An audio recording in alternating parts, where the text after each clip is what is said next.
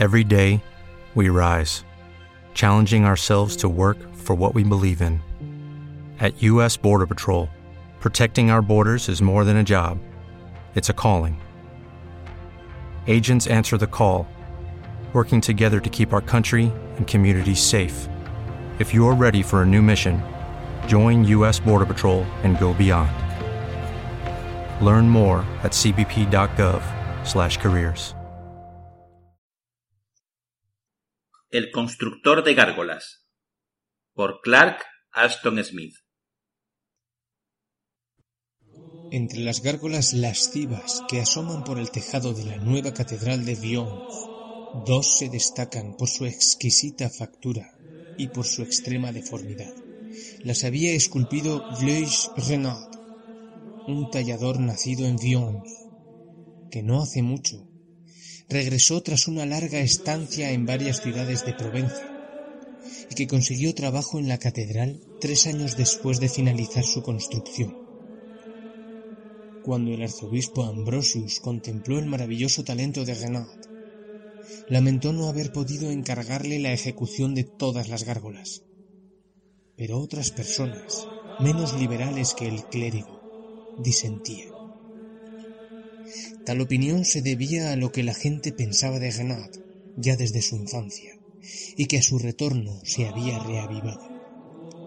Justa o injustamente, su aspecto siempre le había granjeado el rechazo. Era oscuro, de cabellos y barba de un negro azulado casi sobrenatural, ojos almendrados y brillantes que le conferían un aire siniestro, perverso. Los supersticiosos atribuían sus ademanes melancólicos y taciturnos a prácticas nigrománticas. Incluso se le acusaba de haber hecho un pacto con Satanás. Si bien eran vagas conjeturas, los rumores, aunque carentes de pruebas, terminaron convirtiéndose en hechos. Quienes sospechaban de los diabólicos tratos de Ganad decían que aquellas dos gárgolas eran la prueba evidente.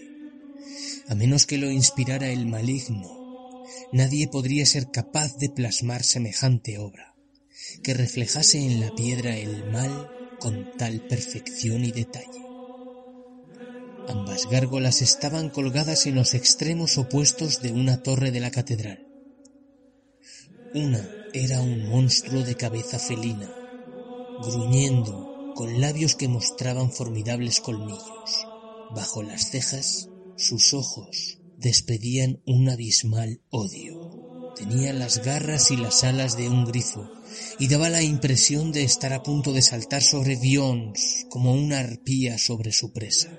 Su compañera era un sátiro con el aspecto de un enorme murciélago como los que hierran por las cavernas subterráneas, con fuertes y afilados talones y una mirada rebosante de satánica lujuria, como si se regodeara ante las indefensas víctimas de su deseo.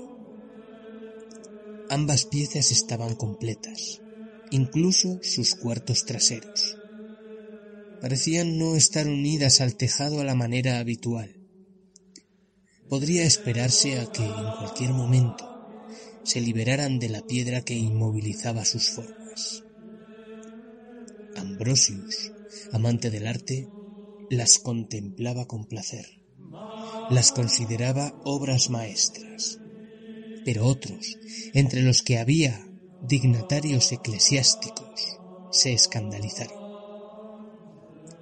Aseveraron que el tallador había reflejado todos sus vicios a mayor gloria de Belial y no de Dios, y que de este modo había perpetrado una blasfemia. Por supuesto, reconocieron. Las gárgolas siempre precisan de cierto carácter deforme y siniestro.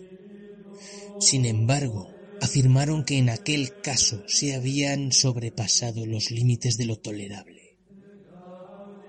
Con todo, al finalizarse la catedral, y pese a la oposición, la gente fue asumiendo las gárgolas como parte del conjunto. El escándalo se fue atenuando y el autor sin perder la mala fama, recibió otros encargos. Se quedó en Dions. Reparó en la hija de un tabernero, Nicolette Villon, de quien se decía que llevaba mucho tiempo enamorado a su manera hosca y retraída. Sin embargo, para nada se había olvidado de sus gárgolas. A menudo, al pasar ante la soberbia catedral, alzaba la mirada para observarlas con una secreta delectación. Parecían atraer su atención de un modo extraño y místico. Si le hubieran preguntado, habría dicho que el motivo de su satisfacción era enorgullecerse de la obra que había producido. No habría revelado, quizá él mismo lo ignorase, que en una de ellas había vertido todo su rencor, toda su amargura, todo su odio por los habitantes de Dions, que siempre lo habían aborrecido. Y había plasmado la imagen de su resentimiento para que contemplase toda la ciudad para siempre desde un lugar elevado. ¿Y acaso jamás hubiera imaginado que en la segunda gárgola había expresado su pasión adusta y de sátiro por Nicolet? Una pasión que lo había hecho retornar a la infame ciudad de su juventud tras años de vagabundeo. Una pasión singularmente obsesionada por un motivo y en ese sentido diferente de la lujuria habitual de una naturaleza tan atroz como la de Gnad. Para el tallador de piedra, incluso más que para sus detractores, las gárgolas eran criaturas vivas y semejaron más vívidas que nunca al término del estío, cuando las lluvias otoñales comenzaron a precipitarse sobre Dions. Así, cuando los canalones de la catedral vertían el agua sobre las calles, cualquiera podría haber creído que las babas de una presencia maléfica, el auténtico siervo de la lujuria, se mezclaban con el agua que vomitaban las bocas de las gárgolas.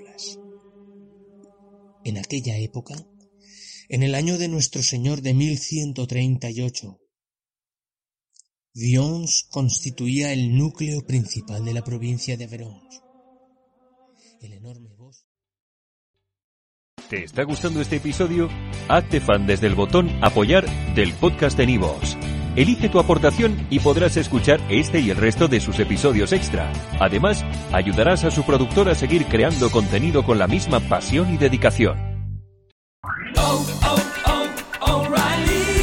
¿Necesitas ayuda? En O'Reilly Auto Parts te ayudamos. ¿Necesitas algún consejo? Te aconsejamos. Nuestros profesionales en autopartes están siempre disponibles para ayudarte a encontrar lo que necesites. Excelente servicio al cliente es solo una de las ventajas que ofrece O'Reilly Auto Parts. Los profesionales en autopartes. oh, oh, O'Reilly